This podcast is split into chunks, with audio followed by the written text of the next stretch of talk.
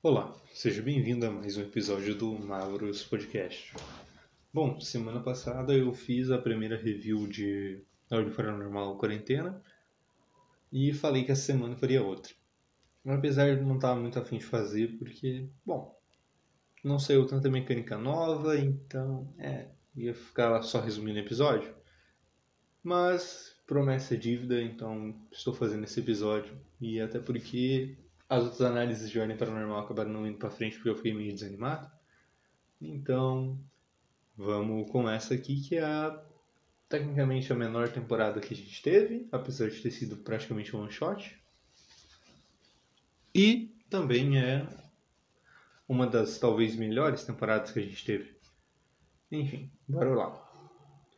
É, o episódio começa com os personagens encontrando o Mikael, que foi o cara que libertou eles é, eu não lembro de, no episódio 1, eles terem encontrado o Mikael logo depois de saírem do, da base lá, congelada. Mas no episódio 2 eles aparentemente se encontram e tá tudo certo. Porque começa com eles já encontrando o cara dentro de um escritório e conversando com ele.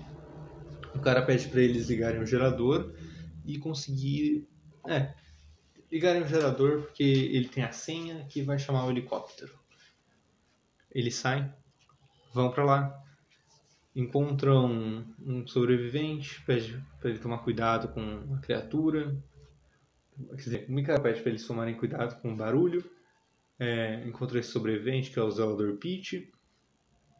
Ele acaba morrendo porque a criatura aparece e a criatura tá aqui um, uma coisa que eu gosto muito de puxar o saco desse bicho, porque eu gosto muito dele no livro. É um Nidere. Um Nidere muito mais bonito que o Nidere que a gente tem no livro. Um Nidere, tipo, mais puxado pro lado do terror mesmo. Mais assustador, assim.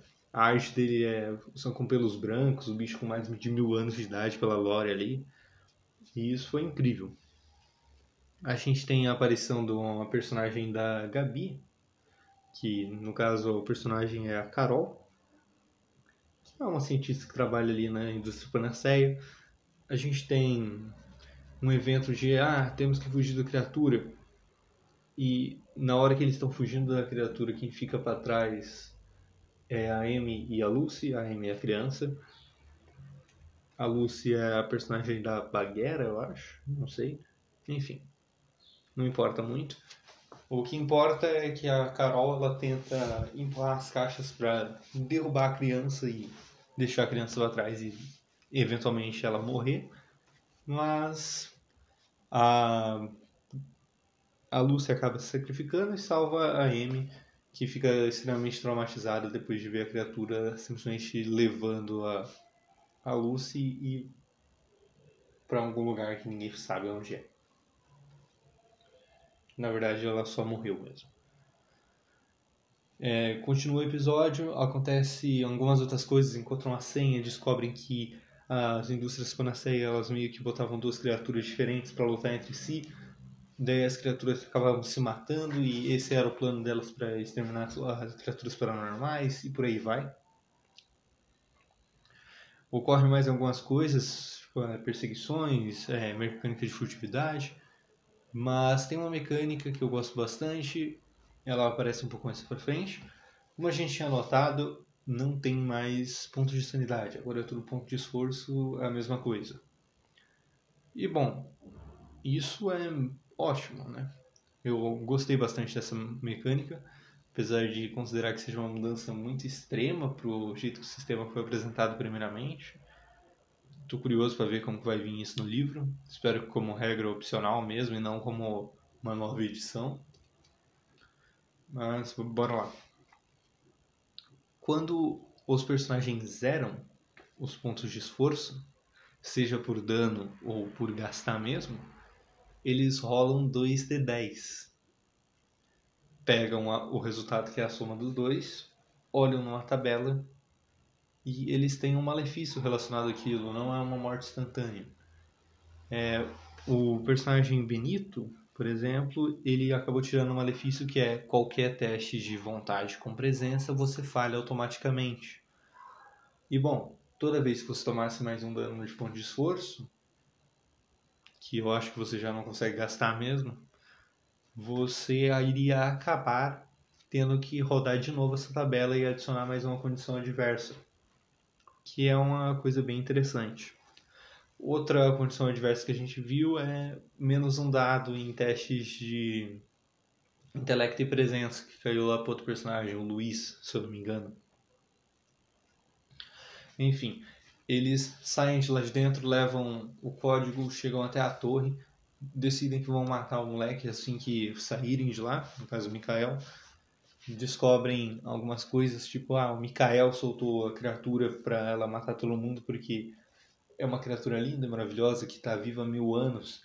E que, bom, é só deixar ela ali no Ártico que ela vai ficar de boa, ela só caça para sobreviver, não é mesmo? E é isso que acontece ele tenta deixar a criatura lá, o povo discorda, ativa um protocolo de con... não sei dizer, mas acho que é conflito. Que bom, é colocar as duas uma contra a outra, no caso o vírus de infecticídio e a criatura de morte, que seria o Nidere. Tudo começa a pegar fogo, eles chamam um helicóptero. Tem uma sequência de perseguição extremamente divertida, que eu achei bem legal a mecânica é, Mikael acaba morrendo. E, bom, quatro personagens de jogadores saem vivos. E a menininha também, que é a Amy.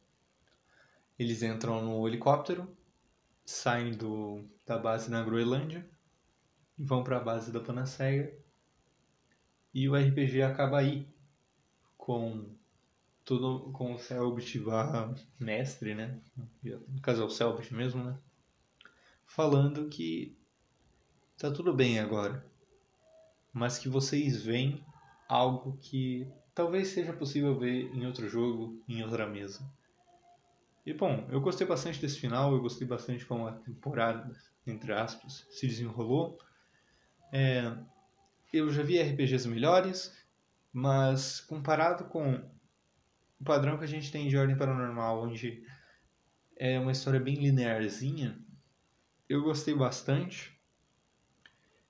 Comparando com as outras temporadas de Ordem Paranormal, essa é a minha temporada favorita, seguida por O Segredo na Ilha e O Segredo na Floresta, que são as três temporadas mais focadas em terror mesmo.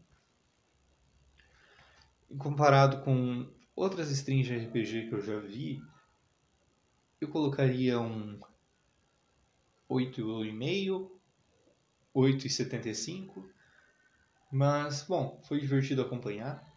Talvez semana que vem tenha revelando, mas, pô, revelando não tem para que eu fim fazer análise aqui, nem fazer o resumo para quem não viu, porque, bom, temos legendas. Ah, coisa importante.